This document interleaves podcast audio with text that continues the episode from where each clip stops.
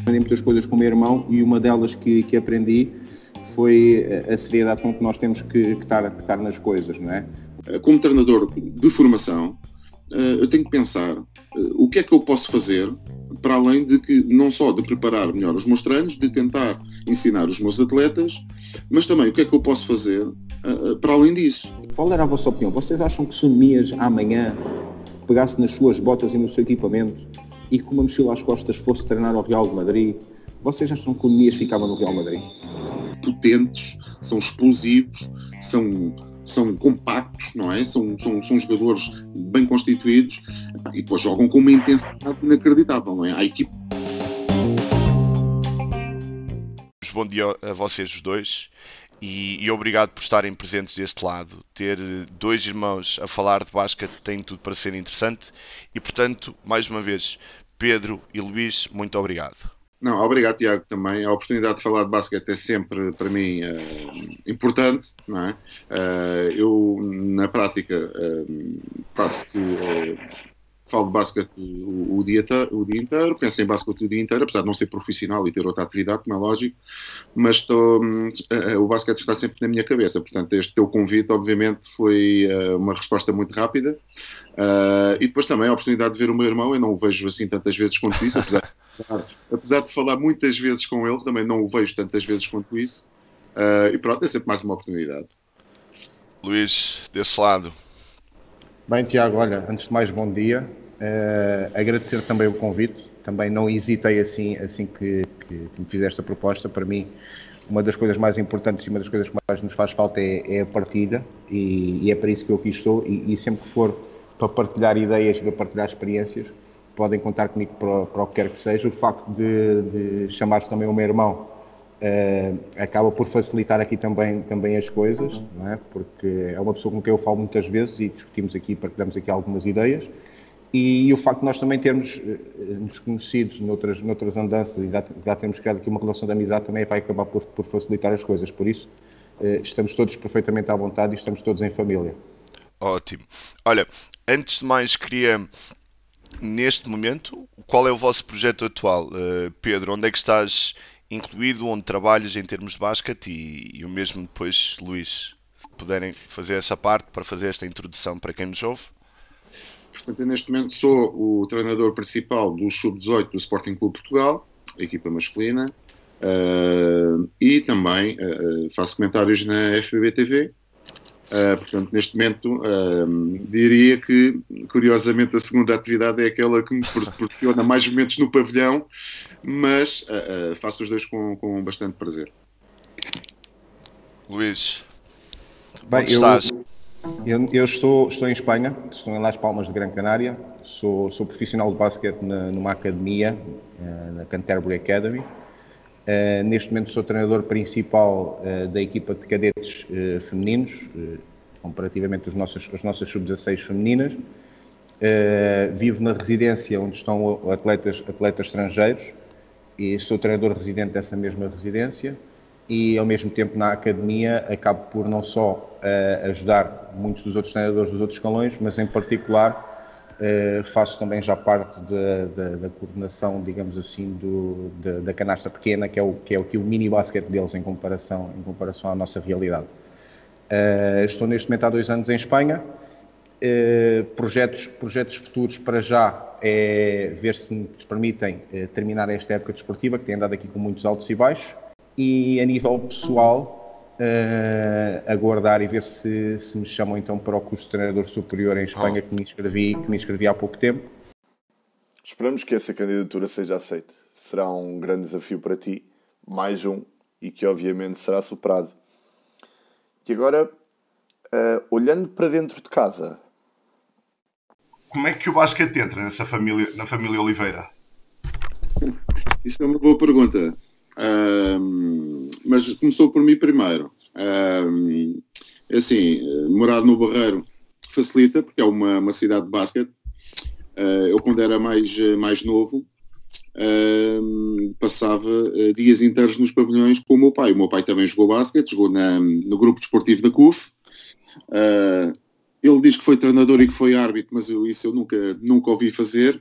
Eu sei que ele mais tarde chegou a, a dirigente no, no, no Luso Futebol Clube, que foi o clube onde eu, onde eu joguei e onde o meu irmão começou.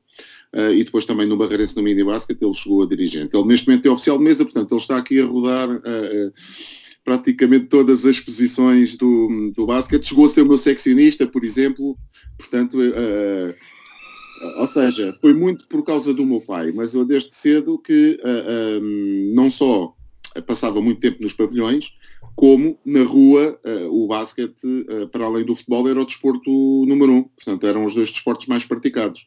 Uh, e daí, uh, pronto, era uma ligação normal. Uh, eu acho que depois, para o meu irmão, acho que ele deverá ser o melhor a, dizer, mas pronto, deverá ter vindo ali de mim, né? Como o irmão mais velho, também acredito que tenha tido alguma influência, quanto mais não fosse, porque está sempre a ver o basquete na televisão e jogar em casa contra ele, não é? Sim, olha, eu da minha parte, curiosamente, nunca senti nenhuma pressão externa, quer do meu pai, quer, quer do, do meu irmão. E, e, eu ainda me recordo hoje, o primeiro dia que eu fui, que eu fui treinar, que eu fui treinar basquete e, e curiosamente é, foi uma forma bastante, bastante fortuita e que eu acredito que hoje em dia aconteça cada vez menos.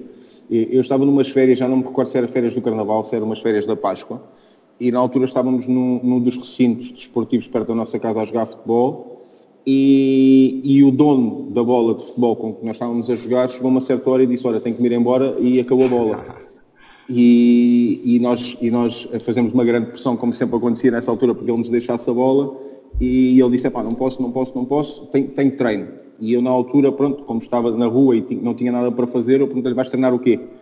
E, e eu, ele disse, vou treinar basquete. E eu, como não tinha nada para fazer, fui experimentar e, e, e gostei. Curiosamente, nesse dia, era uma quinta ou uma sexta-feira, e no, no, dia, a próxima atividade que iria assistir era, era já um jogo.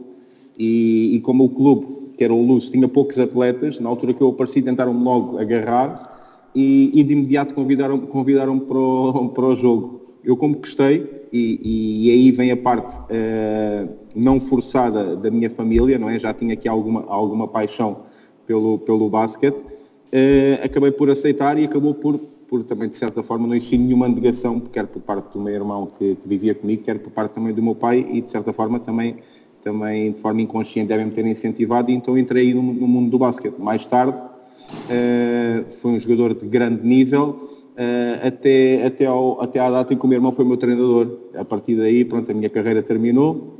Uh, motivado sim muito pelo, pelo, pelo treinador do meu irmão, não estou, estou a brincar. Meu irmão foi meu, foi meu treinador, o meu pai acabou também por ser, por, por ser meu seccionista, mas pronto, a nossa família sempre teve, sempre teve aqui alguma ligação com, com o basquete e acabei, acabei depois também eu por, por passar por várias áreas do jogo, quando, quando chegou perto do final da minha carreira, ainda quando jogador fui árbitro, uh, mais tarde, uh, já mais, mais perto do fim da minha carreira, acabei por começar a ajudar as equipas como, como técnico de estatística, seccionista, se podemos dizer, e depois enverdei na área do, do, do, do treino e foi aquela com que eu mais me identifiquei e hoje praticamente passado 20 anos ainda aqui continuo ligado, ligado ao treino e já com mais de 30 anos de, de jogo, ligado ao jogo, digamos assim. O teu pai era seccionista e tinhas um atleta que era teu irmão. Uh, tinhas problemas na bancada. Soubeste lidar com essa parte? eu nunca tive problemas. Eu, eu, também comecei um pouco como, como, como o meu irmão na, na área do treino. Uh, eu jogava, portanto já estava no sub-18 e ia ajudando, comecei a ajudar o mini basquete pontualmente, não era uma coisa hum, fixa, não é? Portanto não era treinador. Pedia uma ajuda de vez em quando aos fins de semana ou em alguns treinos eu ia lá. Um, no último ano de, de sub-18, na altura que eu jogava, ainda se chamava Juniors B, que é uma curiosidade, um, já era o treinador adjunto da equipa, portanto, de iniciados sub-14, não é? Agora os atuais sub-14. Uh, eh, e o meu irmão tinha acabado de subir do mini basket, portanto era ainda sub-13. Ele fazia parte da equipa, fazia parte da equipa dele, mais uns amigos dele, que passavam o tempo todo em minha casa, portanto o problema não era só eu conhecer o meu irmão, eu conhecia-os a todos, não é? E conhecia-os muito bem porque eles passavam horas em minha casa, não é? E jogavam computador comigo e tudo. Uh, portanto, uh, eu tinha uma boa relação com eles todos, porque os conhecia bastante bem. Um, eu, eu, era o treinador adjunto e, entretanto, uh, o treinador principal uh, teve um, questões no trabalho e teve que abandonar a meia da época, sensivelmente ali em fevereiro. Portanto, houve uma altura em que eu era um jogador sub-18, quando estava empenhado nos treinos da minha equipa, ainda de vez em quando ia treinar aos séniores e tínhamos o Campeonato Nacional de Sub-18 para jogar e ainda tinha o, a equipa onde o meu irmão jogava para treinar. Portanto, andava ali já bastante ocupado. Uh, mas eu vou contar esta história, já contei isto anteriormente. Uh, o, o, meu irmão, uh, no primeiro jogo que eu orientei sozinho, no Seixal, uh, no primeiro jogo que eu orientei sozinho, nós nessa época tínhamos perdido sempre com o Seixal, e nesse dia estávamos a perder por três, e o meu irmão decidiu lançar quase a acabar o tempo, dos três pontos, marcou com falta e depois marcou o lance livre e ganhámos por um. Portanto, o, o meu irmão foi o, o, jogador que me deu a primeira vitória como treinador. Ou seja, o primeiro jogo que eu orientei sozinho, a quem deu a vitória foi, foi o Luís. Uh, pronto, isto destruiu anos e anos onde eu jogava contra ele e ganhava-lhe sempre. É? Portanto, ele, uh, a partir daqui, ficou aqui com esta vantagem, porque ele deu-me aqui a primeira vitória. Uh, é uma história engraçada. Eu, depois dessa época, voltei-o a treinar já no Barreirense, no Sub-16 B, na equipa B mas nessa altura foi igual, também, também era adjunto e, e treinava já uma equipa de sub-14, uh, eh, aliás, mini basket, salvo uh, e depois também o treinador teve que sair a meio da época e fiquei eu com, com eles, com eles uh, portanto, como treinador principal daquela da, da equipa, mas eu nunca tive problemas, um, nem com ele, nem com os colegas, nem com os pais, até porque o, o meu irmão achava que eu um, era mais exigente com ele do que com os outros, pelo menos era era o tipo de poucas que ele às vezes mandava, ou a cara que ele fazia, mas também não sei se o fiz, e se o fiz também não foi de propósito, mas, uh, mas nunca tive problemas. Uh, mas pronto, esta história, esta, eu, isto vai ficar a aparecer por comigo, porque a pessoa que me deu a primeira vitória como treinador foi ele, portanto também é, é uma pessoa importante, não só por ser meu irmão, mas também é uma pessoa importante na minha vida por causa disto. Luís, uh, esta história é deliciosa. E o que é que se aprende do irmão mais velho? Olha, eu aprendi muitas coisas com o meu irmão, mas eu, eu voltando aqui um bocado atrás e na altura em que ele era meu treinador, eu, eu nunca fui, e agora, olhando um bocadinho para trás é? e, e, tendo mais consciência, eu nunca fui um jogador de, de grande, de enormíssima qualidade. Uh, tinha, tinha as minhas qualidades, mas não era nenhum, nenhum, fora, nenhum fora de série. A minha maior qualidade sempre foi, se calhar, a, a minha entrega ao treino, a minha paixão que eu tinha já pelo treino naquela altura, e, e eu era, eu era aquele miúdo que a equipa treinava 150 vezes numa época, eu ia 150 vezes ao treino, não faltava ao treino, ia sempre com a mesma, com a mesma postura e sempre com a mesma forma, com a mesma forma de estar. É, independentemente de ter todos aqueles problemas que muitos atletas têm na altura de sentir injustiças ou sentir que era muitas das vezes mais Uh, até tinha, tinha um nível de exigência maior, não é? Ou que havia, havia colegas que não tinham, não tinham a mesma entrega que eu ao jogo e acabavam por ter mais oportunidades que eu. É? Essas, todas essas dúvidas que todos os jogadores acabam por passar aqui na sua, no, seu, no seu crescimento, eu, eu, também, eu também as tive. Uh, mas eu, eu se calhar cresci mentalmente, cresci um pouco, um pouco tarde. Uh, e então não tenho uh, uma grande memória de, todos, de todos, esses, todos esses momentos. Aprendi, aprendi muitas coisas com o meu irmão e uma delas que, que aprendi foi a seriedade com que nós temos que, que, estar, que estar nas coisas, não é? O meu irmão sempre foi uma pessoa que sempre tinha muitas coisas para fazer, mas sempre que, que, que se metia nela, sempre que, que, era, que era para fazer, fazia-as com a maior paixão e com a maior entrega, entrega possível. Não, não falhava. E é um pouco, foi um pouco por aí que eu também tenho feito, tenho feito aqui a, a, a minha carreira em tudo, em tudo aquilo que me tenho, me tenho colocado aqui a nível, a nível do basquete. Sou apaixonado pelo jogo e tudo aquilo que, que eu, que eu me meto é um pouco com essa, com essa ideia. Se é para fazer, é para fazer, é para fazer bem feito e, e para fazer da melhor, da, melhor, da melhor maneira possível e com a maior entrega possível. E, e essa lição eh, penso que trago, trago, muito, trago muito dele. Interessante. E, e agora, se, se eu fizesse esta pergunta aos vossos pais, qual é o significado que o basquete eh, tem para eles, o que é que acham que eles iam dizer? eu não sei. Uh, eu, assim, uh, eu acho que cada um deles percebe a importância. Para já é a profissão do meu irmão. Uh, e depois uh, é muito próximo de ser a minha profissão. Eu costumo dizer que uh, eu sou treinador de basquete, mas tenho um part-time de 8 horas por dia, que me atrapalha aqui de vez em quando aqui os meus dias. Mas eu acho que um, quer, quer o, o, meu pai, acho que não tem qualquer mínima dúvida da importância que, um, que o jogo tem para nós. Aliás, 90% das conversas com ele são sobre basquete Portanto, eu acho que uh, não há a mínima dúvida. Uh, a minha mãe e até a minha irmã, que não têm relação nenhuma com o jogo, costumam dizer que não há Natal sem vermos NBA uh, à tarde. portanto, isto acho que também define aqui um pouco daquilo que é o basquete, não só na nossa vida, mas também na vida da nossa família. Pronto.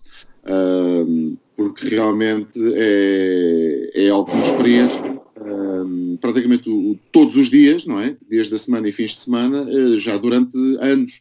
E as nossas vidas estão completamente adaptadas uh, ao basquete. Portanto, aos treinos, aos jogos que vamos tendo, uh, aos jogos que queremos ver. Portanto, nós temos a vida praticamente toda adaptada, aos clínicos que queremos frequentar, etc, etc. Portanto, nós temos a vida toda adaptada. Portanto, para mim, é, é, eu não sei que palavra eles diriam, mas diriam que é que era talvez a coisa mais importante que nós temos depois da família. Portanto, só se encontram no dia 24 e no dia 25, suponho. E Quase. no 24 é só jantar, de certeza, porque no 24 o almoço ainda deve dar para alguma coisa. Uh, e outra, outra coisa que a vertente família, obviamente, que quem faz parte do desporto e vocês sendo uma família desportista, sabe que não é assim tão fácil de ter toda a gente no mesmo sítio, no mesmo lugar, porque o basquete preenche-nos muito. E agora eu gostava de saber quais são os privilégios e responsabilidades vocês serem do Barreiro, porque também tem privilégios, muitos privilégios, mas também tem responsabilidades e vocês deviam saber essa parte. Queres começar, Luís? Sim, sim, Tiago. Sim, Pedro. Eu, eu, ontem, eu ontem dizia na, na, brincadeira, e não quero aqui dizer nenhum, nenhum palavrão, mas que o facto, o facto de ser do Barreiro uh, uh, acarreta-nos às costas aqui, digamos, alguma responsabilidade, porque o Barreiro tem, tem, bastante, tem bastante cultura, especialmente a nível, a nível do basquete, mas ao mesmo tempo uh, também nos traça logo aqui um rótulo, não é? a malta do Barreiro, o, treinador do Barreiro, o jogador do Barreiro, não é?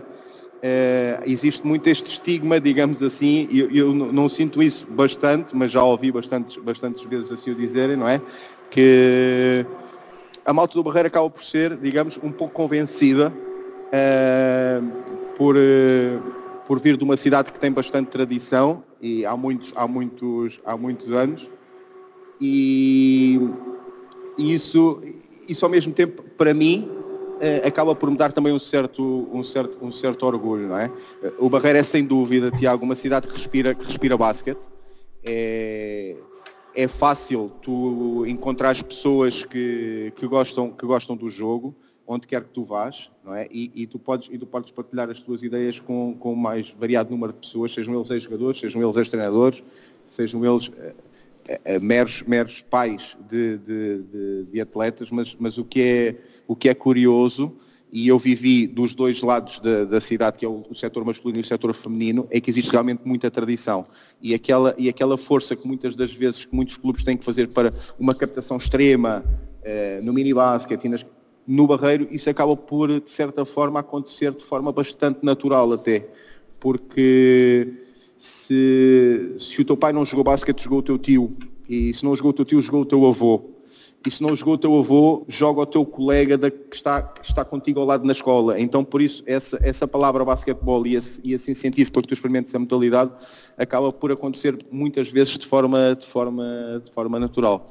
Mas, mas sim, eu sou um orgulhoso barreirense de, de, de cidade e, e defendo eh, os clubes da minha cidade com, com unhas com unhas dentes, independentemente de existir dentro da própria cidade que há algumas rivalidades, eh, eu, eu considero um, um, um barreirense de basquetebol eh, com unhas e dentes. Pedro.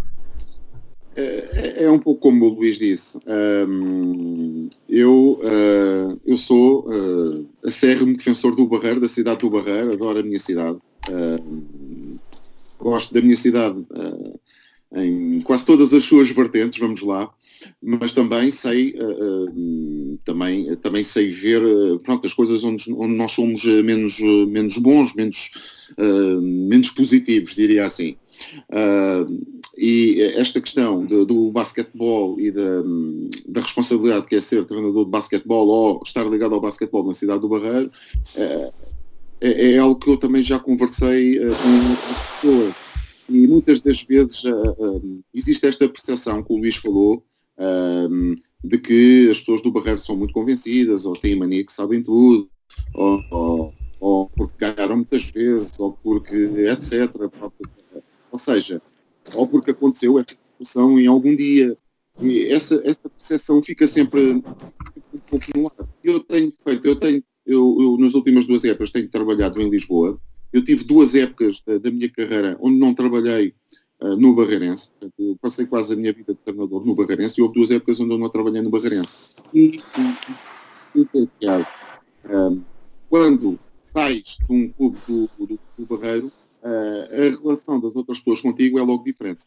Uh, não, não te veem como mais um do Barreiro que é capaz de coisas ou que tem a personalidade assim, que é porque está ou seja, vindo logo os olhos, olham logo para ti de maneira.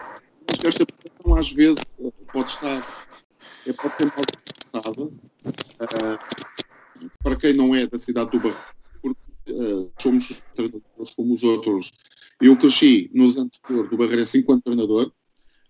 Inicialmente também passei pela etapa de no Barreiro nós sabíamos tudo e éramos maravilhosos mas depois também com o, o passado dos anos, como, como ele, à medida que também fui uh, vendo uh, o trabalho dos outros treinadores, acompanhando as outras equipas, aumentando o nível da competição onde estava, fazendo scouting sobre o que ia acontecendo à, à minha volta, percebi que a qualidade no basquetebol não está só na cidade do Barreiro, existem grandes treinadores no outro lado, nós não somos os melhores no Barreiro, nós temos muitas falhas,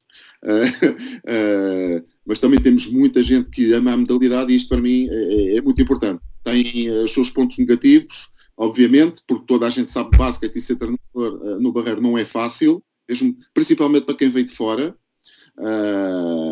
mas uh, também tem muitos pontos positivos, porque tu podes praticamente ouvir opiniões de toda a gente, podes falar com muito, muito, muita gente e há muita gente boa no Barreiro ligada à modalidade que obviamente te vai ajudar. E isso, um, isso para mim é o mais importante. Há pouco... Deixa-me só partilhar contigo aqui uma história que estava, o meu irmão estava a falar e estava-me aqui a recordar. Uh, eu, eu, eu comecei a jogar basquete no Luz, o Luz, entretanto, foi um clube que, que terminou e eu transferi-me depois na altura para o Barreirense, como era o sub-13 na altura, sub-14, digamos assim. Uh, terminei a minha carreira, a minha carreira ali e foi ali também que eu comecei a dar os meus primeiros passos como, como treinador. E quando eu comecei a dar os meus primeiros passos como treinador, eu cresci numa, numa geração, eh, digamos, hoje em dia posso pensar desta forma, uma geração errada do Barreirense. Que o Barreirense eh, era campeão nacional, se não era campeão nacional, disputava todas as fases finais em todos os escalões. Eh, estamos a falar de sub-14 a sub-20, que na altura ainda existia o escalão de sub-20 e, e levava-me aqui a muitas das vezes a pensar e, e, e erradamente, não é? Uh, que muitas das coisas que eram ali feitas eram bem feitas, não é? Uh, porque media, e era um jovem treinador e era um jovem adepto na altura, media uh, os resultados finais pelos resultados desportivos e as coisas não devem ser, não devem acontecer dessa, dessa forma, não é? E como jovem treinador, depois na altura pensei e questionava muitas das vezes não é? E isto partilho aqui contigo os meus pensamentos na altura, uh, mas Barreirense é muitas das vezes campeão nacional de sub-18, sub-16, sub-20, porquê é que os treinadores do Barreirense não têm também eles, para além dos jogadores, representatividade nas seleções nacionais? Porque pensava, se eles ganham mais vezes, certamente são melhores que os outros. E isso não é assim. E, e eu nunca mais me esqueci deste conselho que me foi dado por, por uma pessoa que é amiga minha, Uh, numa dessas conversas de café que existe com facilidade, essa pessoa que, que me disse esta, que me, que me fez esta reflexão, uh, hoje antigamente era treinador de, de, de basquete, treinou no Barreirense, na altura não treinava no Barreirense e hoje em dia, curiosamente, é presidente da Câmara Municipal do Barreiro e deixou-me esta ideia e eu nunca mais me esqueci disto e, e, e eu passei por isso e quando passei por isso uh, dei-lhe toda a razão. Ele, numa altura, numa dessas conversas de café que existia com facilidade, disse-me tu só vais perceber se queres mesmo ser treinador de basquete uh, um dia que saíres e um dia que deixares de ser treinador do, do Barreirense, porque aí tu vais perceber e vais ver as coisas com outros olhos e, e eu já partilhei isto algumas vezes publicamente, acho que nunca o fiz, mas ele tem toda a razão. É? E, e, eu tive que sair do Barreirense na altura, sair, sair para essa, para ver as coisas de, de, com outros olhos. E hoje em dia estou há dois anos fora, fora da minha cidade, fora do meu habitat natural, fora do Barreiro, fora do, do, do Barreirense, fora da essa, onde eu trabalhei como, como treinador. E, e, o facto de ter saído da minha cidade ainda me ver as coisas com outros, com outros olhos, não é? Uh, isto para, esta parte para dizer que realmente não, não há verdades absolutas e que muitas das vezes sairmos da nossa zona de conforto eh, faz-nos sair fora da caixa e olhar para as coisas com, com, com outra visão. Só, só que completar, Tiago, só que completar a ideia do meu irmão. Um, é, é, importante também que, que, se diga que muita coisa naqueles anos de ouro, como o meu irmão fala, muita coisa foi bem feita, principalmente a nível de coordenação, eh, principalmente naquilo que se passava do mini basket, eh, em alguns eh, escolas de formação, naquilo que era o trabalho técnico uh, uh, efetuado com os jogadores, muita coisa foi bem feita. ok? Portanto, os resultados também não pareciam do nada. Agora, obviamente, também houve alguns erros, como é lógico, mas muita coisa foi bem feita. Uh, mas realmente, ali a, a percepção da vitória do, e do e talvez do, do recrutamento, não, não diria excessivo, mas de um grande recrutamento que foi feito, também eh, faz com que se está o sol com a peneira, não é? E, e, e, a percepção daquilo que parece que está tudo bem feito, uma vez mais estou falando da percepção, temos a percepção que está tudo muito bem feito uh, e uh, não está tudo a ser bem feito. Há uma grande parte que está bem feita e há outra parte que se poderia fazer melhor, evidentemente, na minha opinião. Obrigado por essa ressalva, Pedro, porque também não queria vir a ser mal interpretado, não é? é porque realmente sim, é, houve muita coisa bem feita, uh, mas, mas queria deixar também aqui esta, esta, esta ideia. Uh, desta, desta parte de treinadores, uh, o, o, Luís tinha, tinha acabado de publicar uh, em relação a Nemias que, que lhe foi dar boleia, que o próprio Luís tinha lhe dado boleia, tipo às 18 horas marcava encontro com Nemias para depois ele às 19 horas estar uh, no treino. o Pedro estava a falar que metade da equipa que ele treinou, a primeira, a primeira equipa era a equipa do irmão e que passava muito tempo em casa. O que é que é ser treinador de basquetebol? Pronto. Bem, histórias, so, eh, histórias sobre ajudar atletas. Eu acho que, na realidade, um, durante grande parte do, dos anos que estive no Barreirense, uh, nós temos que ter esta, esta, esta, esta noção de que os atletas não são só aqueles jogadores que chegam ao treino, porque há jogadores que não têm ajuda para chegar ao treino e que moram em locais muito distantes Tu deste o exemplo do Nemias, o Nemias, o Nemias eh, eu também dei boleia ao Nemias, porque também fui treinador dele, uh, mas uh, há muitos Nemias, não é, ele não é o único. Uh, eu comecei, uh, as primeiras, o primeiro atleta que eu comecei a dar boleias diariamente era o José Silva, que joga no Benfica. Uh, tinha que ir buscá-lo e levá-lo aqui a um, um, ao sítio onde ele morava, que era um sítio onde não, tinha, onde não tinha autocarros a, a partir de determinada hora. Portanto, uh, estamos a falar de um atleta que na altura até era o mais alto, não é? Aqui no Barreiro não havia atletas com a altura dele. Uh, e fisicamente era já um atleta interessante, não, não sabia ainda, obviamente, jogar basquete. E, e, e, na altura eu era o treinador e disse, não, nós não vamos, quer dizer, temos aqui um dos miúdos mais interessantes no Conselho do Barreiro, estamos sempre a queixar e agora não fazemos nada por ele, não é? Até porque ele gostava de, de, de, do basquete, não é? Uh, pronto, e, e, como ele, muitos outros seguiram. Uh, e, porque, na realidade, uh, nós, não, nós não podemos pensar só naquela hora e meia do treino, nós temos que pensar em tudo. e temos que pensar, pelo menos, eu, pelo menos para mim, como treinador de formação, eu tenho que pensar o que é que eu posso fazer para além de que não só de preparar melhor os meus treinos, de tentar ensinar os meus atletas, mas também o que é que eu posso fazer uh, para além disso. E eu acho que aqui a detecção do talento é fundamental, porque se nós temos um jogador onde e nós detectamos algum talento, e atenção, uh, o talento não precisa ser logo imediato, não é? Até porque, por exemplo, o caso do Nemias é um bom, é um bom exemplo. O Nemias tinha talento, tinha uma irmã muito alta, ele próprio tinha indicadores que podia ser um jogador grande, mas ele não era um jogador uh, talentoso que ajudasse a equipa enormemente. Portanto, eu não, eu não lhe estava a dar a boleia porque ele marcava 40 pontos não é? Eu estava-lhe a dar boleia porque achava que ele podia ter potencial para jogar, fiz isto com o José Silva, com outros atletas, uh, agora não me recordo deles todos, se eles estiverem a ouvir depois isto, não ficar chateados, mas eu fiz isto com vários. Aliás, quando dava boleia ao Nemias, dava boleia a mais, a mais colegas dele que ficavam perto da casa dele. Uh, e isto para dizer, isto para dizer o quê? Nós temos também que fazer este trabalho, não é?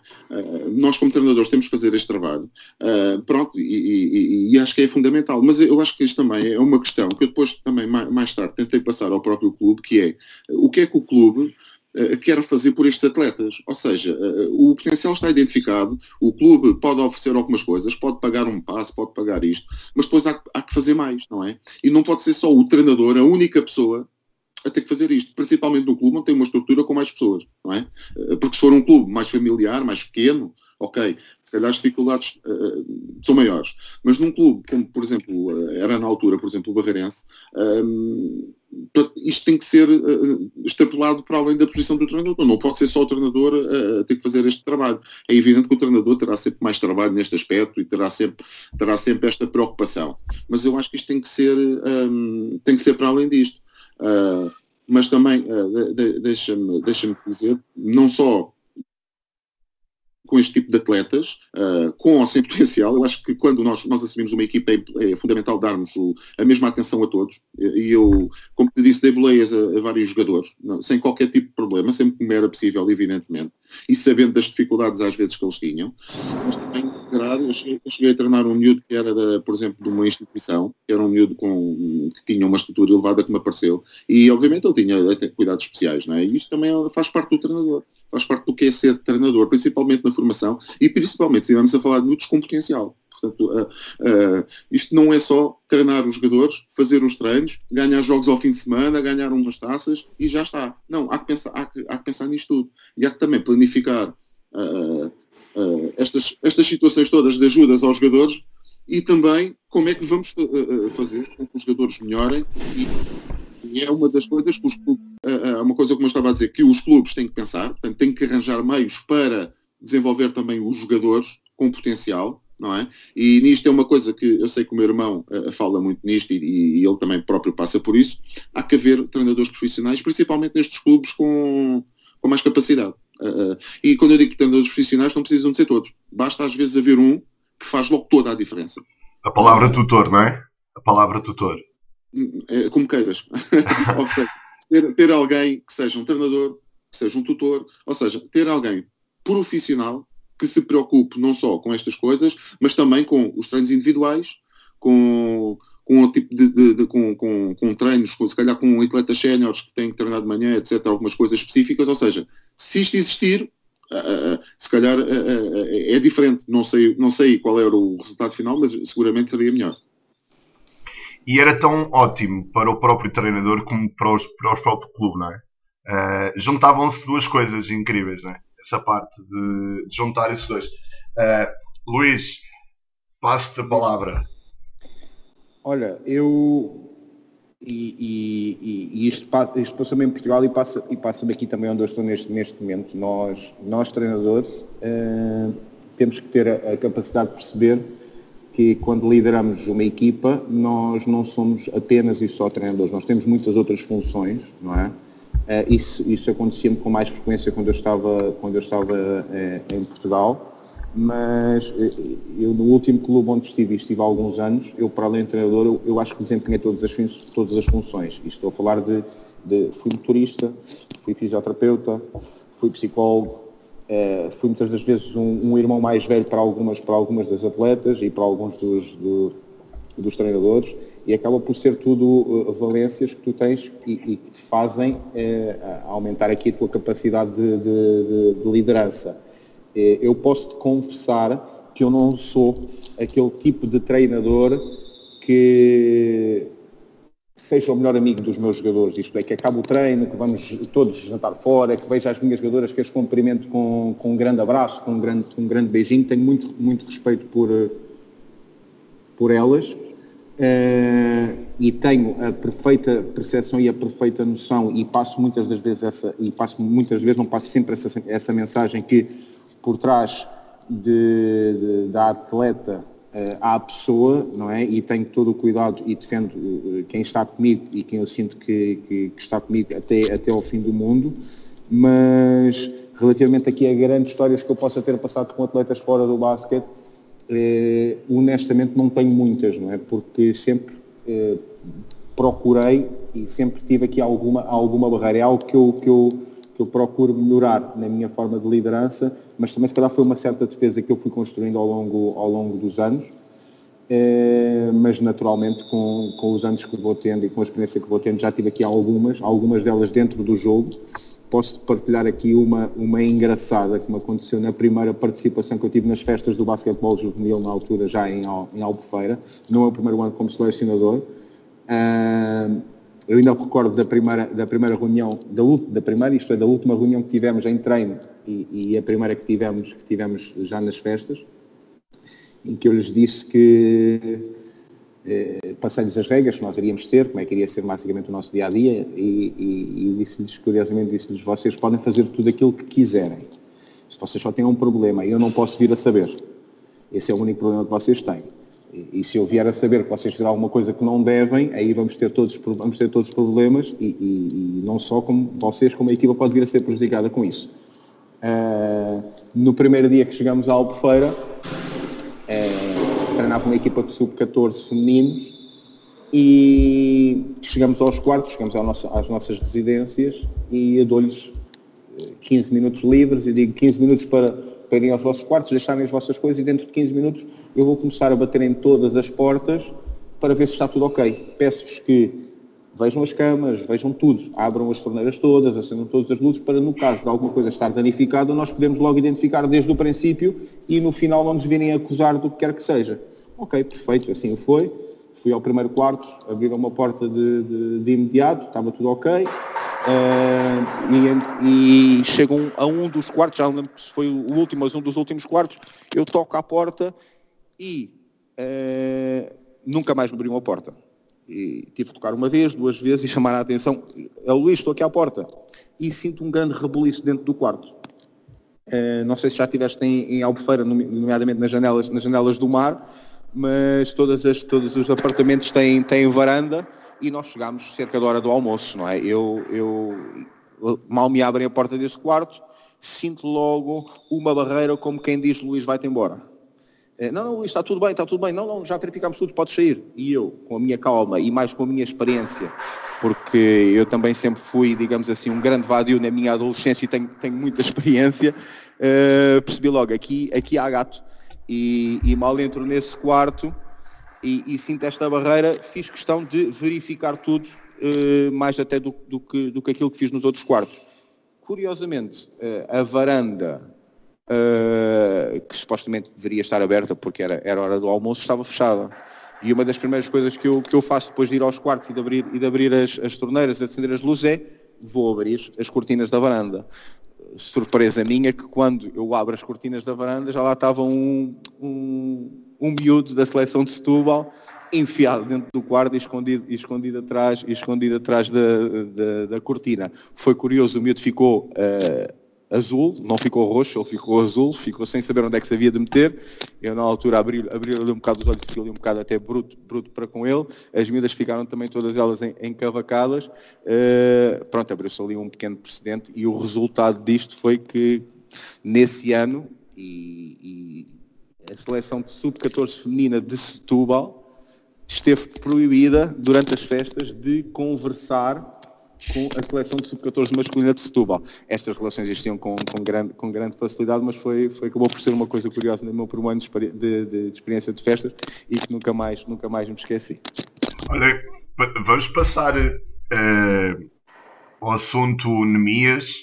Uh, nas mil conversas com o Pedro, os 90% das conversas tinha com o pai e, e que tem com o Luís. Quando é que vocês juntaram os três e disseram uh, o Nemias pode chegar lá? Quando é que deram conta disso, os três? Quando, quando olharam para aquilo? Não. Ele de um contrato profissional não se vai escapar. Tiago, antes, antes de entrar por, por aí, e nós vamos, vamos alongar um bocadinho a conversa sobre isso, queria fazer aqui uma, uma ressalva, não é? Uh, até porque eu fui um dos treinadores do Nemias, não fui o treinador do Nemias, não fui eu que o, que o treinei, e o meu irmão já disse aqui uma coisa atrás e, e que é, e que é a maior das verdades. O Nemias, quando começou a jogar basquete, era um miúdo que tinha potencial, acima de tudo potencial físico, pela estatura que tinha a irmã. Porque o Nemias tem uma irmã mais velha, com 1,92m, por isso era previsível que, e previa-se que o Nemias pudesse vir a crescer, a crescer, a crescer bastante, não é? Mas a ressalva que eu quero, que eu quero vir, aqui, vir aqui a fazer é que não, não me interpretem a mim, nem interpretem também aqui o meu, o meu irmão, pelo facto de nós pensarmos que temos aqui um grande, uma grande influência naquilo que o Nemias é hoje.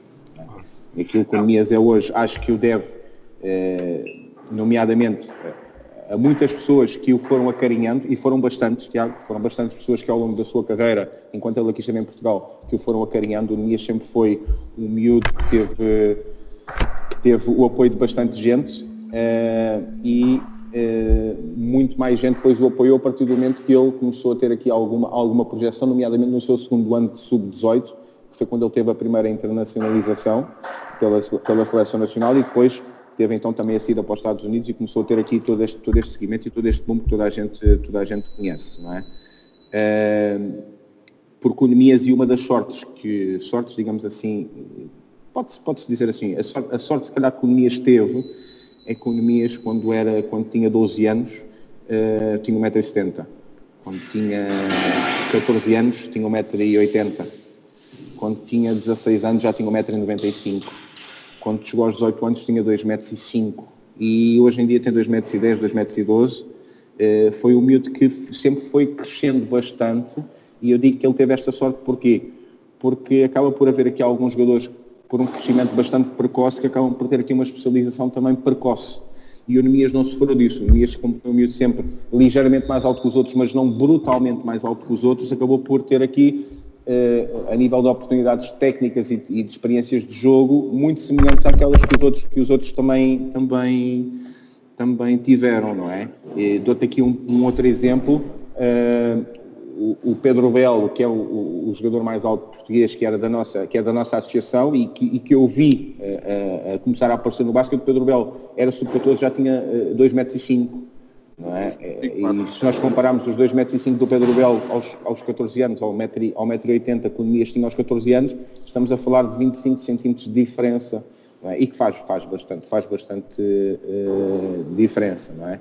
E, respondendo aqui agora à, à tua pergunta, uh, eu aos, aos, aos 18 anos do Nemias, quando o Nemias ainda jogava no Barreirense, já não fui treinador dele durante uma época, mas quando fui, fui, acompanhando essa equipa, porque é uma equipa que eu tive, sempre tive bastante, bastante carinho, em particular, e, e ao ver uma, uma das fases finais do Nemias, com, quando o Nemias era sub-18 primeiro ano, eu não sei se foi com o meu irmão, se foi com um dos, um dos, nossos amigos em comum, mas penso que ele também estava lá, eu lancei, eu lancei esta, na altura lancei esta questão, ao ver o Nemias, eh, já passado bastante tempo, e ele com a envergadura que já tinha e com as coisas que já fazia, e, e disse, e, e disse isto, fiz esta questão. Qual era a vossa opinião? Vocês acham que se o Nemias amanhã pegasse nas suas botas e no seu equipamento e com uma mochila às costas fosse treinar ao Real de Madrid, vocês acham que o Nemias ficava no Real Madrid? Porque eu já olhava para ele epá, e já via que o Nemias tinha ali qualquer coisa que, epá, e, e, diferente, diferente dos, dos outros, não é? Na altura o Nemias já, já, não, já tinha um, uma capacidade, uma projeção eh, acima da média, mas uh, mentia e minto se, se, se, se disser que uh, aos, aos 17 anos e aos 18 anos olhava para o Mies e dizia não, este, este momento certamente vai ser o primeiro jogador português a entrar na, na, na NBA. Mentia-te se assim eu dissesse porque realmente uh, a capacidade de trabalho dele e as oportunidades que ele for, foi tendo permitiram que ele fosse evoluindo bastante e bastante ano após ano.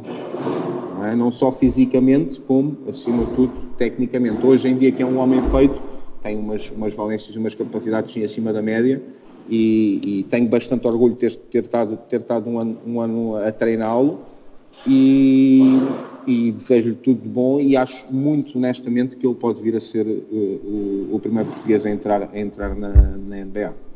Pedro, Olha, Tiago, eu relativamente ao Nemias tenho várias coisas para dizer. uh, não, a primeira, uh, não, efetivamente o Nemias foi, uh, esteve com o meu irmão e depois eu fui o treinador da equipa que o meu irmão deixou. Pronto. portanto, o Nemias foi meu atleta.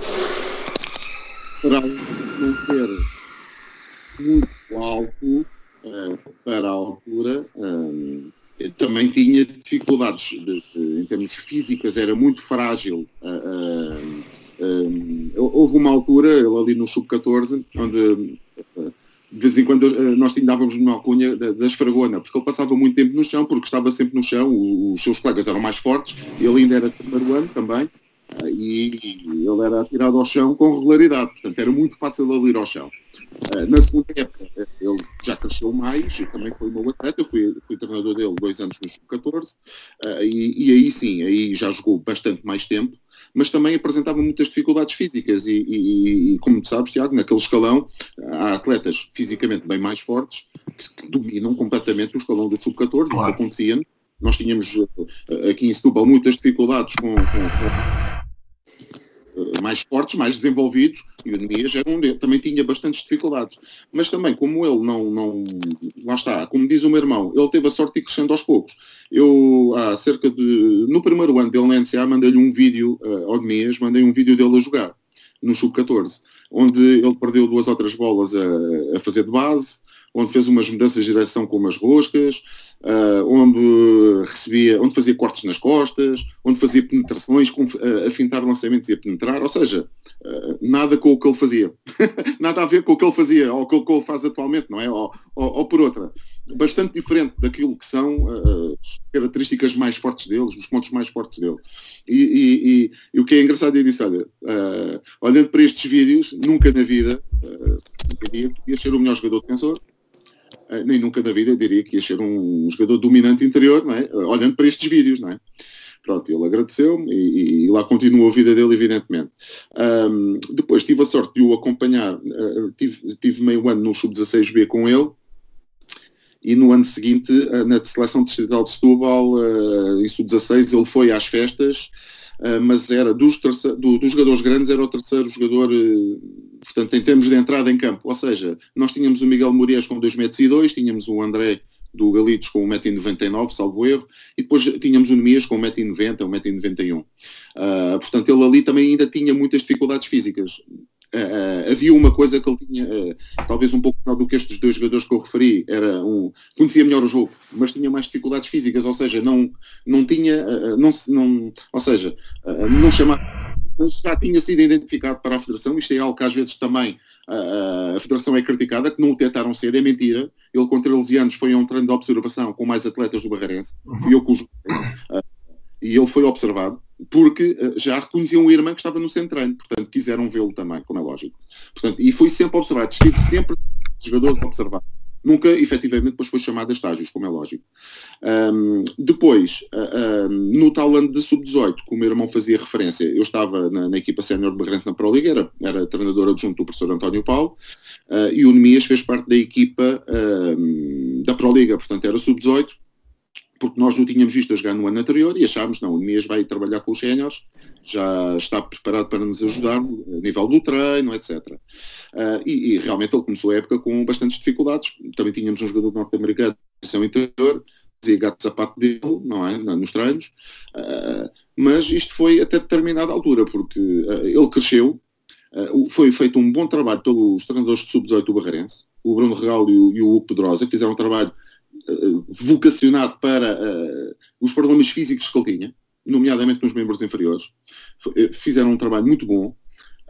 E ele, a determinada altura, ali a partir daquela época, havia treinos onde ele dominava o americano.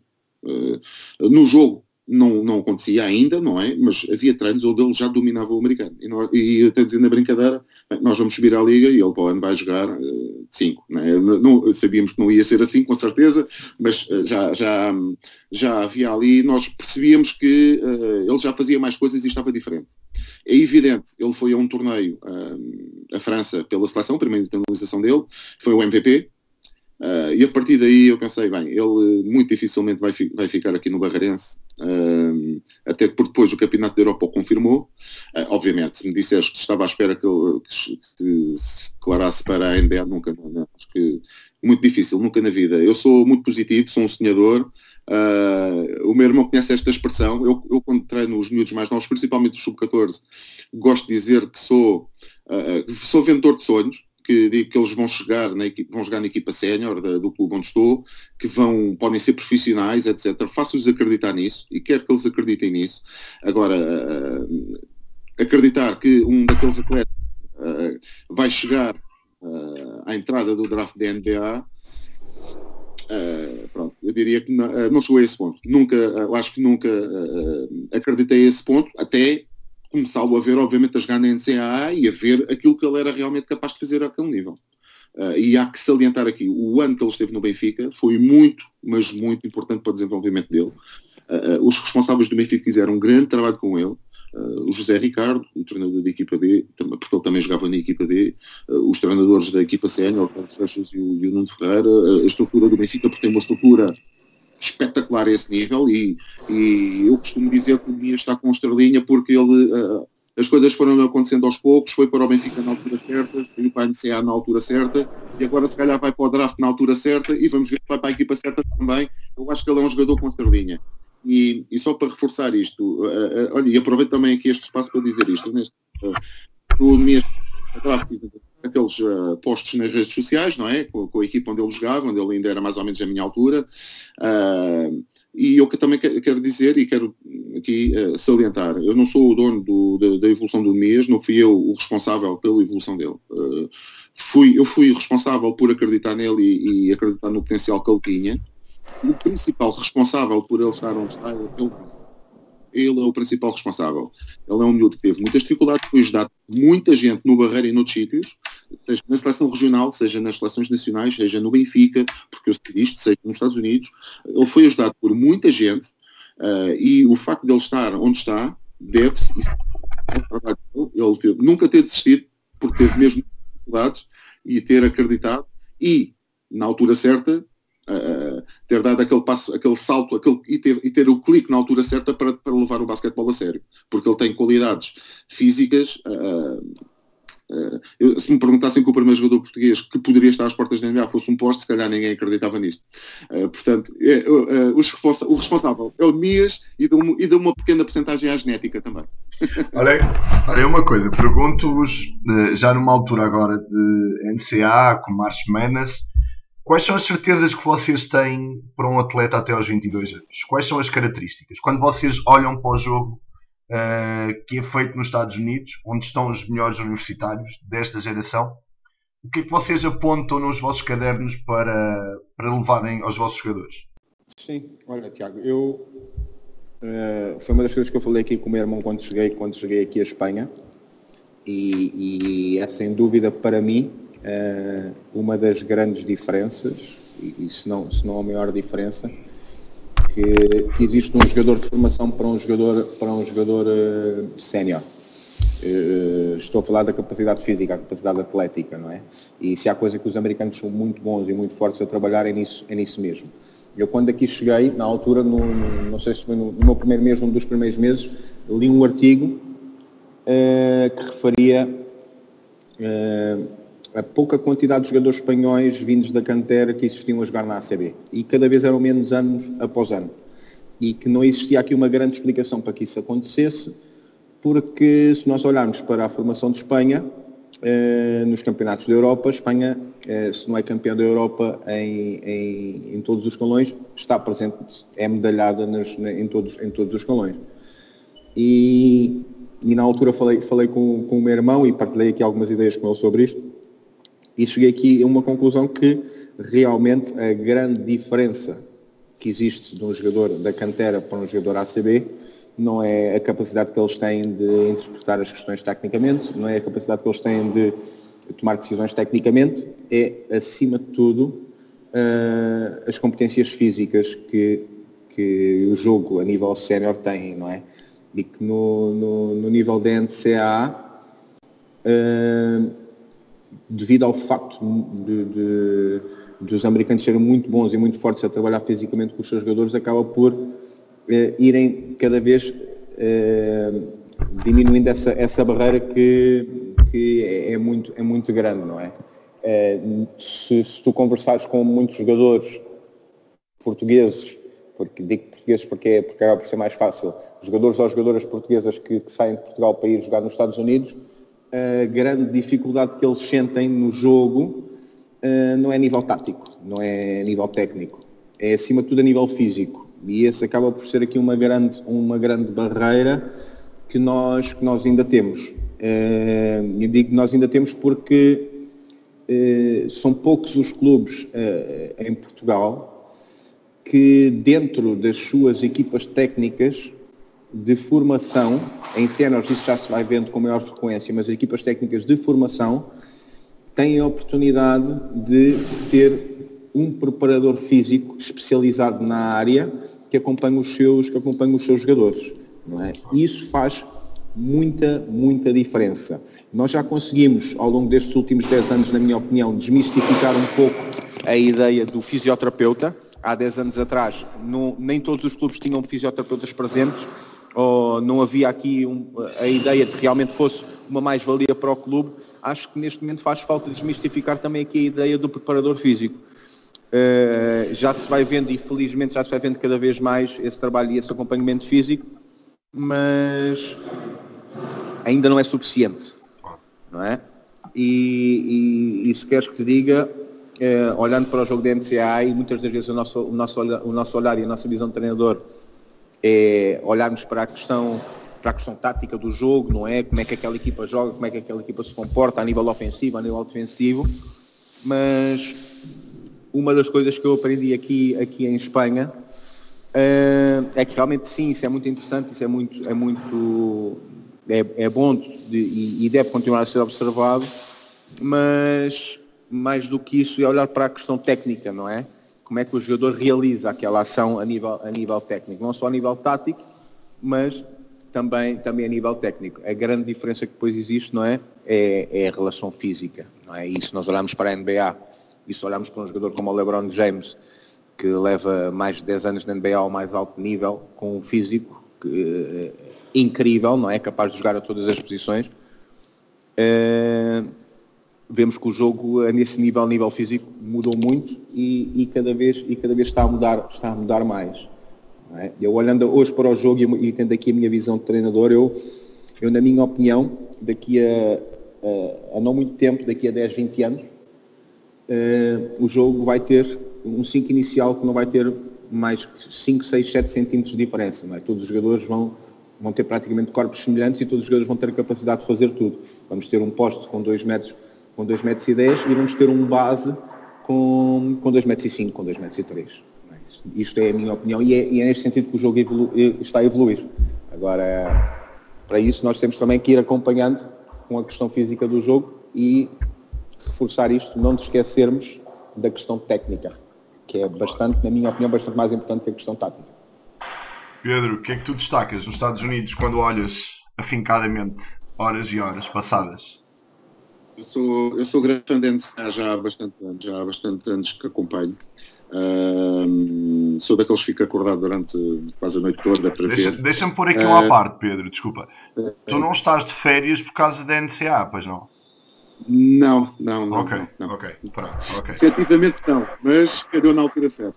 este ano marquei na altura certa. Uh, não, uh, é assim, uh, eu, eu, tenho ah, exatamente quase a mesma opinião que, o meu irmão.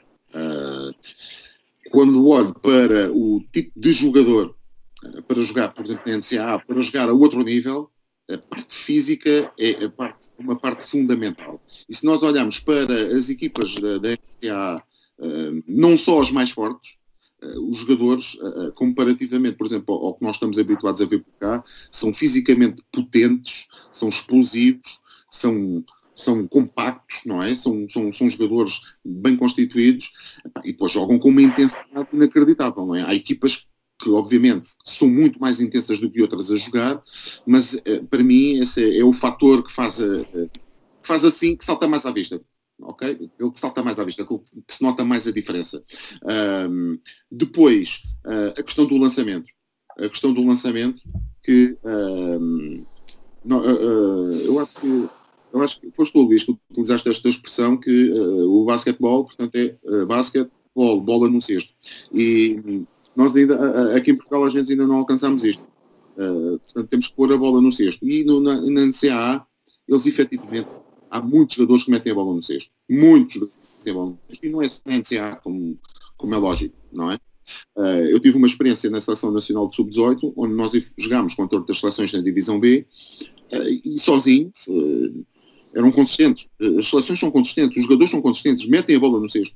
E, e nós temos dias bons e temos dias maus, temos dias. Não, não somos tão consistentes, notamos. E depois, evidentemente, quando comparamos um jogador, por exemplo, português com um jogador de outro país, mesmo uma seleção onde tu consegues por 30 pontos,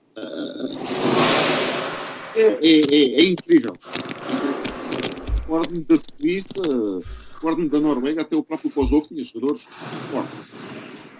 E isso faz, faz alguma diferença. Isto está ligado com aquilo que o meu irmão também falou, uh, aqui a parte da, da, da, preparação física, e acho que ainda é aqui um, um mito que nós temos aqui na, um, que resolver, que uh, não se deve trabalhar com, tão cedo com, com, os atletas, que não se deve fazer isto, não se deve fazer aquilo, mas há muita coisa que pode ser feita.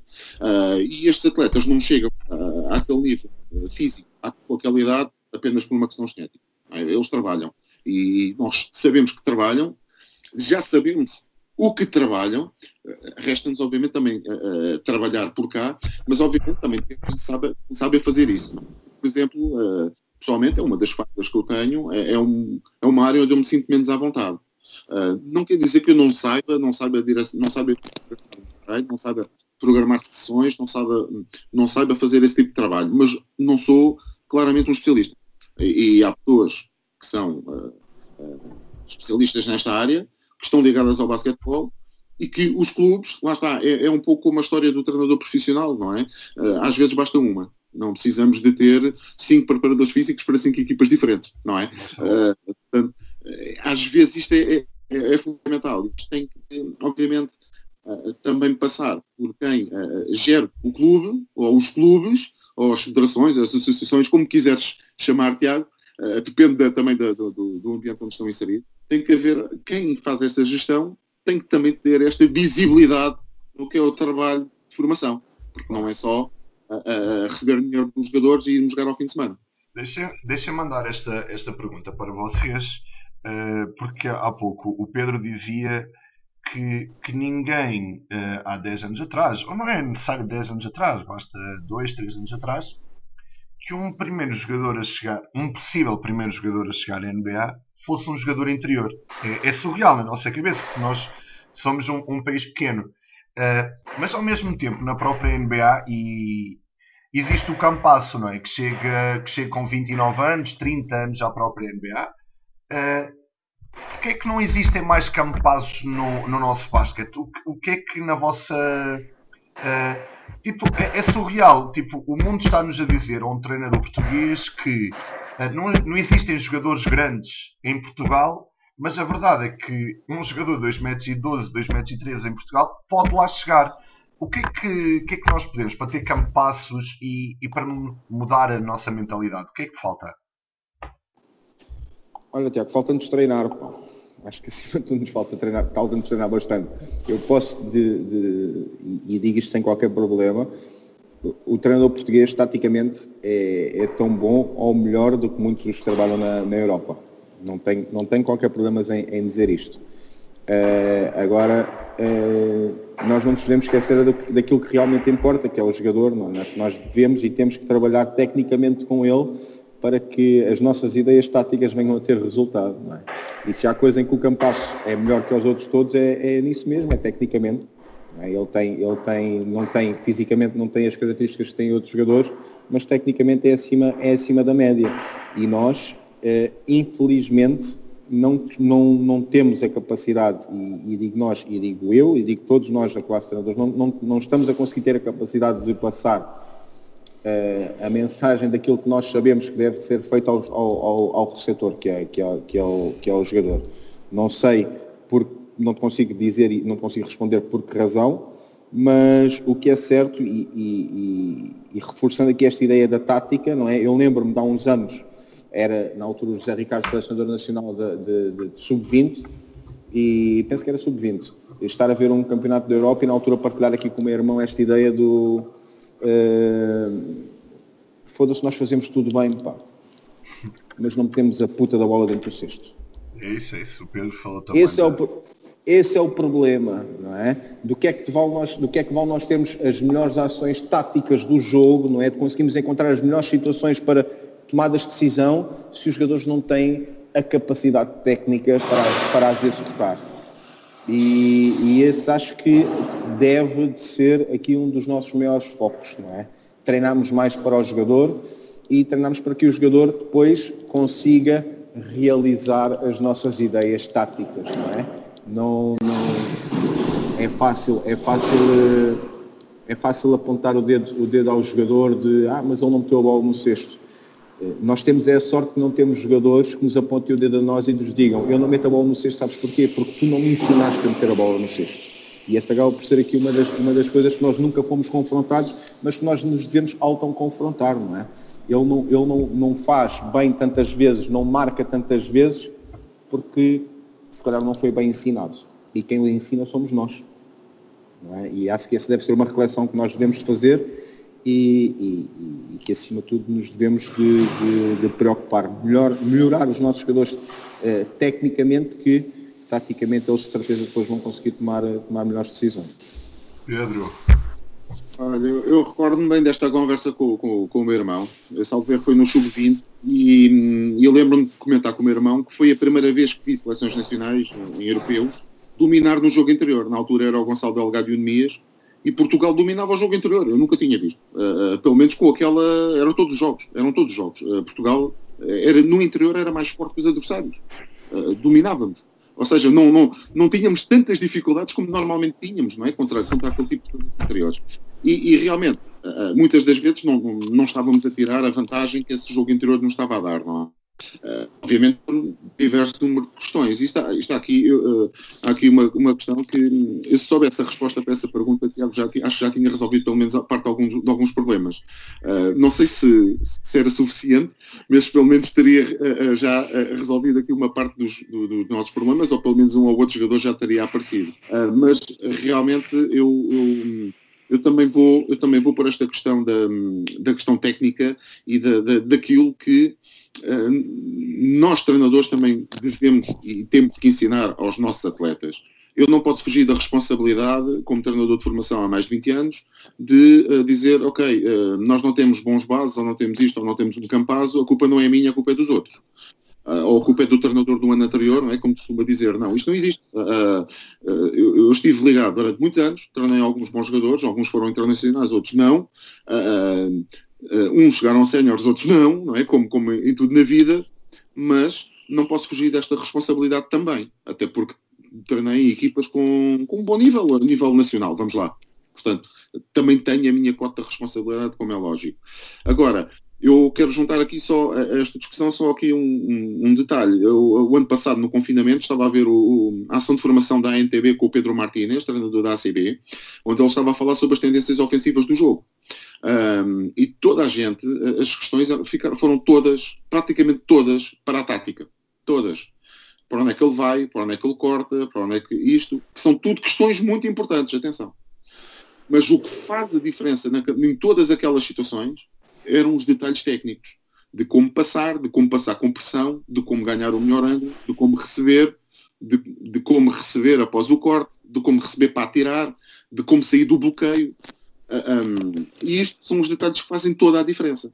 É? São os chamados por maiores, não é? Uh, agora, uh, também é muito difícil, como treinador de jovens, pôr um jovem a olhar também para isto não é? Mas isto faz, faz parte do, do, nosso trabalho. Nós temos que arranjar a melhor maneira, temos que arranjar as ferramentas para que eles entendam como é que devem fazer, como é que devem treinar, em que situações é que devem fazer. Epá, pois, obviamente temos que uh, mexer na cabeça deles e fazê-los entender que devem repetir muitas vezes, não é? Uh, mas isso é a nossa responsabilidade. Portanto, isto não, fugir, isto não dá para fugir. É a nossa responsabilidade. Eu já, uh, já sou treinador há alguns anos, não ensinei as mesmas não ensino as mesmas coisas desde, desde que comecei, já mudei muita coisa. Há coisas que, sempre, há coisas que, que eu comecei e que achava que era aquilo. Vamos lá, olhos tapados, e agora já acho que é exatamente o contrário, não é? Uh, e, e, vou mudando as, uh, as coisas que vou também ensinando, mas também vou mudando a, a, forma, principalmente em termos técnicos, a forma de, de, de como se ensinam as coisas e o, e o que fazer. E isto já não é tudo igual. Isto também é o trabalho do treinador também se ir atualizando, mas depois é evidente, uh, atualizar, saber, etc. Depois não serve nada se nós não ensinamos os nossos atletas e se o nosso atleta não, não sabe fazer é porque nós não fizemos o nosso trabalho. Pedro, Pedro e Luís, qual seria uh, a metodologia ideal de um treino de formação nesta altura? Vocês têm agora certa. Uh, amanhã pode já não ser esta, atenção. Uh, mas o que, é, que é para vocês um bom treino em termos de, de sacar o máximo do, do atleta num treino? Olha, Olha eu, no outro dia, eu no outro dia dizia aqui uma coisa às minhas jogadoras, Tiago, que é no dia em que eu chegar ao treino e nós não treinarmos o lançamento, seja da parte técnica, seja da parte de volume, uh, o vosso treinador deve estar com algum problema. Ok. Uhum. Porque não faz sentido nós num treino não treinarmos aquilo que é o objetivo do jogo, na minha, na minha modesta opinião. Por isso, seja em escalões mais baixos na parte técnica, seja à medida que o jogador vai se envolvendo a nível de volume de lançamento, na minha ótica, todos os treinos devem ter uh, essa vertente metodológica, digamos assim. Uh, Tiago, uh, para já, não seja pelo Zoom, já ficaria bastante satisfeito. obviamente, uh, obviamente é uma pequena brincadeira. Claro. Eu, um, eu há duas coisas que tento ter sempre no, no, no meu treino. A primeira é a intensidade, mas isto é, é acho que é normal, não é? é manter um treino sempre com, com, com uma intensidade uh, interessante e eu acho que consigo, uh, tenho conseguido agora mais nos últimos anos uh, fazer isso. Também fui mudando algumas coisas para o próprio treino e na forma como intervenho também no treino. Uh, e depois, em segundo lugar, uh, estou 100% com o irmão, lançamento. Eu até digo mais, eu 95% dos meus exercícios acabam com sexto, sejam eles de ataque ou de defesa. Uh, e mesmo quando são exercícios mais analíticos de defesa, eu faço ou tento fazer de maneira a que a quem esteja nesse trabalho defensivo seja premiado com um sexto. Uh, ou seja, tenha a oportunidade de lançar ao sexto. Uh, pois, pois, obviamente, o grau exigência tens com, com, com, com, o teu jogador também faz a diferença. Não basta ele ter um lançamento, ele tem que ter um lançamento para marcar, evidente, pronto, mas isso também, eu diria que são as coisas que já são, um, serão os pré-requisitos do treino, diria assim. Uh, fazíamos esta, esta pergunta quase numa, numa terminar. Uh, o, em termos técnicos e táticos, qual foi uma coisa que o vosso irmão nos ensinou? com toda a certeza, um pormenor, ou por maior como vocês lhe chamam, ou naquele treino do meu irmão, eu gostei de uma coisa. Avancem. boa pergunta, Tiago, boa pergunta. É uma é... boa pergunta, pá. Eu, eu, epá, eu, eu sou um casmurro do caraças. Sou mesmo muito casmurro, pá. E Vou partilhando aqui algumas ideias com o meu irmão, nomeadamente a nível, a nível tático, quando me aparecem aqui coisas, coisas diferentes. E o meu irmão, se calhar, não me ensinou uma coisa, ensinou-me algumas, muitas delas que estão, estão interligadas, que é que não há, não há uma verdade, não existe só uma solução. É, acaba por ser, de certa forma, também, é, mediante as jogadoras que tu tens não é? e, as, e as tuas ideias, e uma coisa que é, que é muito importante, e ele sem nunca me dizer isto, foi, foi me, me, reforçando, não é? É muito importante que, que eu acredite naquilo que, que, estou a fazer, não é? Porque se eu não acreditar, se eu só fizer porque o meu irmão me disse, porque o meu irmão faz, uh, porque o outro treinador diz, porque o outro treinador faz, uh, não vou, se calhar, conseguir passar a mesma mensagem aos, aos, aos neste caso, às atletas que, que treino. Uh, gosto e, e, vou acrescentando aqui novas coisas e por isso vou, vou, questionando e vou partilhando e vou vendo aqui as coisas que ele vai, que ele vai fazendo, mas mais que tudo uh, vou-as introduzindo aqui nas minhas ideias porque realmente uh, eu tenho que acreditar naquilo que faço. Porque se eu não acreditar, não vou conseguir passar a mesma, a mesma mensagem às jogadoras e, e, eu acho que isso acima de tudo, acima de tudo é, é fundamental. Por isso, eu tivesse que dizer, uh, diria duas coisas. Primeiro, que não há, não há apenas uma só verdade, não há apenas uma só solução. E mais importante de tudo é tu acreditares naquilo, naquilo que tu estás a preparar, nas ideias que tu tens, para que resultem de uma, de uma, de uma melhor maneira. Agora, prepara-te uh, para um plano B. Prepara-te para, no caso, não, não vir a resultar, conseguiste ter uma alternativa e ter, conseguiste ter uma capacidade de resposta, não é?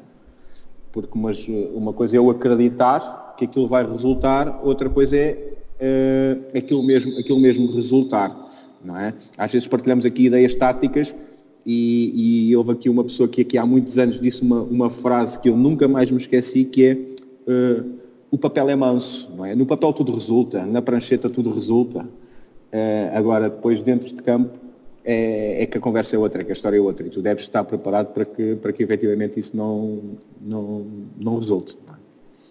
Pedro.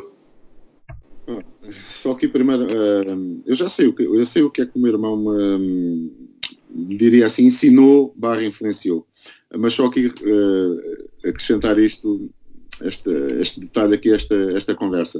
Uh, normalmente o meu irmão vem, vem, vem fazer algumas questões, ou vem perguntar o que é que tu farias aqui, ou vê lá isto, ou, ou o que é que tu costumas fazer, ou que ideias é que tens, e eu normalmente dou-lhe sempre as ideias mais malucas.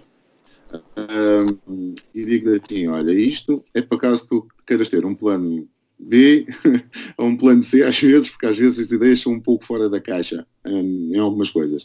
Mas também normalmente lhe digo, uh, normalmente as coisas mais simples são aquelas que vão funcionar e são aquelas onde tu, uh, para ensinar os teus jogadores, principalmente no escalão dele, né, e com as dificuldades que a equipa deste ano que ele está a ter com estas lesões, etc., uh, disse assim, quanto, quanto, mais simples, se calhar, melhor. E ele diz, ah, elas fazem isto bem, fazem aquilo bem. Então é, é só uma questão de uh, conseguir uh, fazer com que as jogadoras estejam nos sítios certos.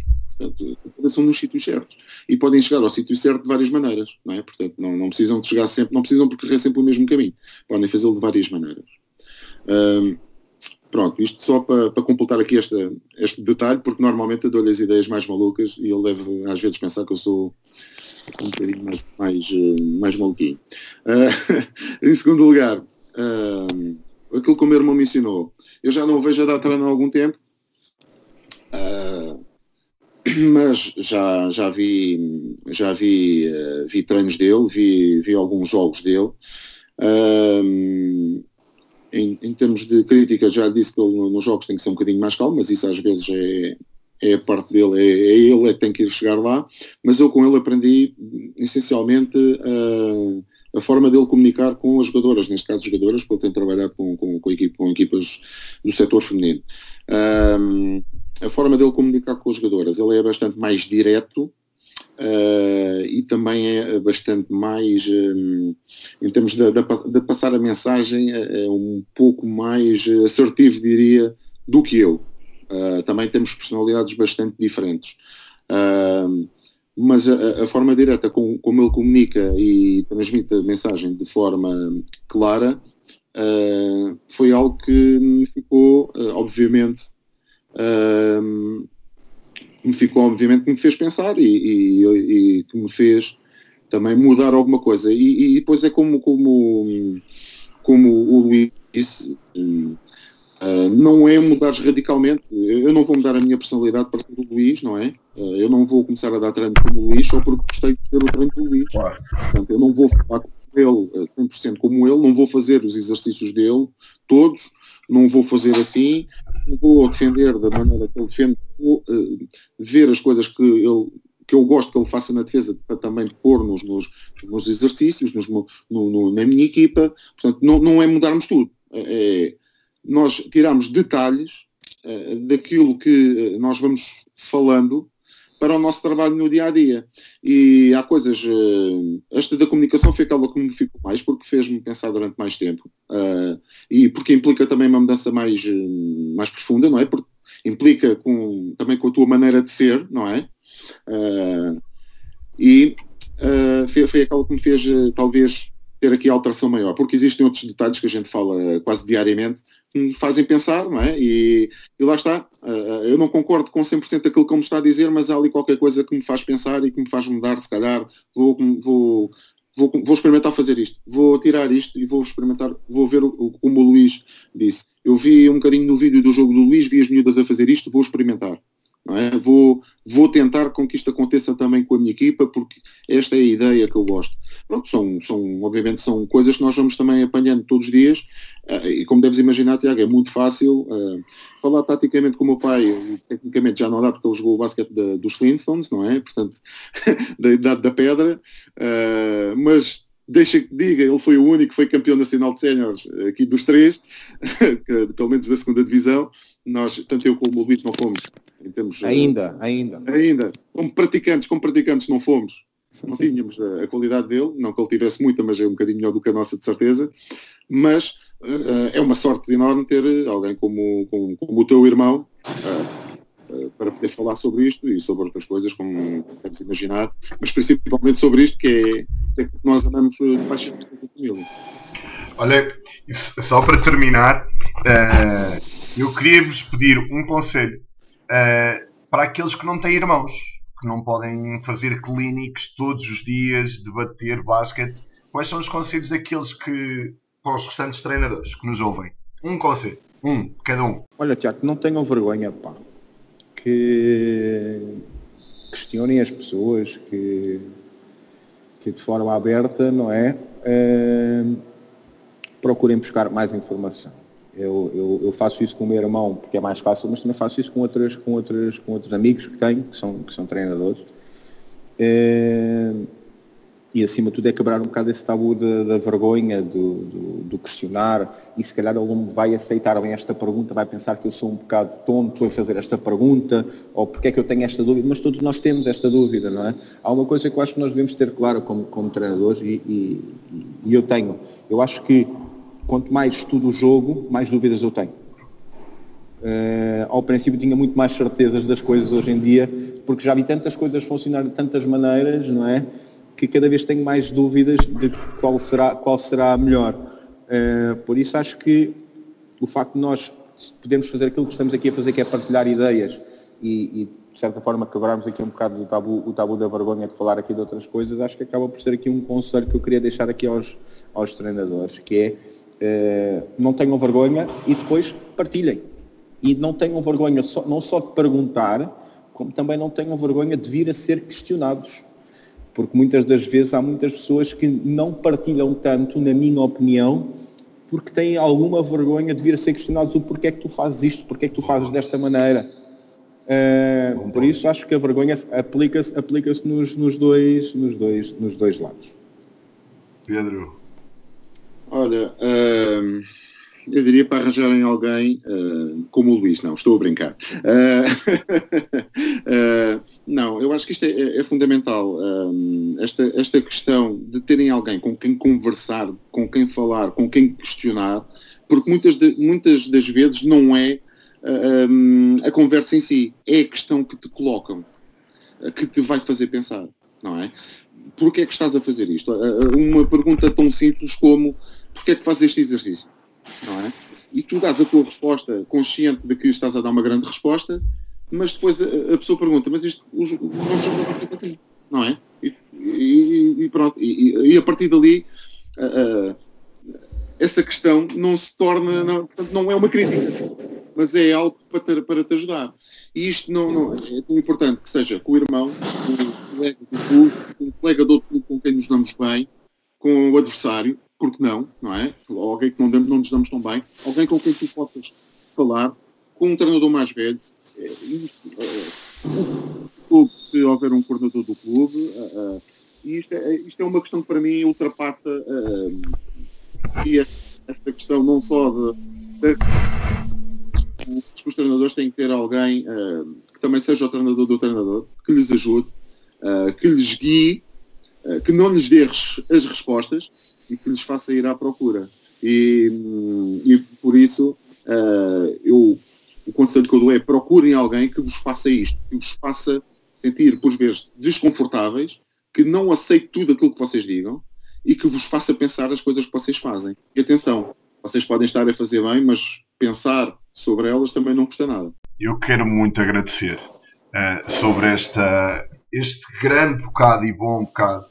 Estes dois, os vossos conselhos têm sido, eu acho que têm sido, e o podcast vem muito nesse sentido, de, de ouvir outras pessoas. E, e eu gostei muito desta parte quando o Luís disse às vezes nós temos vergonha de colocar, não é porque, mas simplesmente porque nos vão questionar e, e a questão nos vai fazer, eh, vai nos fazer pensar. E, e o Pedro dizia uma coisa e, concordo perfeitamente: uh, não vai ser com, com, com a nossa conversa que vamos saber mais basquete, vai ser com a reflexão que nós vamos fazer sobre esta conversa. Uh, e, e eu acho que é muitas vezes isso, não é? Porque muitas vezes, até o estarmos a falar, uh, não vamos estar a refletir. Simplesmente quando pararmos e dizer, não, é verdade, se calhar por aqui faria sentido ou por aqui não faria sentido. Obrigado, mesmo, aos dois. Obrigado, eu, Tiago. Já sabes que tudo aquilo que for para partilha, é, seja desta forma, seja de uma forma mais informal, estás perfeitamente à vontade. As minhas palavras são as mesmas, eh, portanto, não só tu como algum, algum dos nossos do, algum dos ouvintes do, do podcast, se, obviamente podem me procurar nas redes sociais ou se tiverem um contacto, estou completamente disponível para falarmos, para partilharmos. Eh, aliás, um, eu acho que se houve coisa que a pandemia também nos veio também aqui ensinar é que nós temos que cada vez mais partilhar e comunicar com as outras pessoas e de uma forma mais regular. Uh, e para quem do basquetebol, estas discussões de basquetebol e estas, estas reflexões são sempre, uh, são sempre momentos agradáveis de, de, termos ao longo destes, destes, destes dias. Portanto, uh, uh, sente-te à vontade, sintam-se à vontade. O meu irmão já sei que, que quando precisa eu cá estarei e também estarei para toda a gente. Obrigado, obrigado pessoal.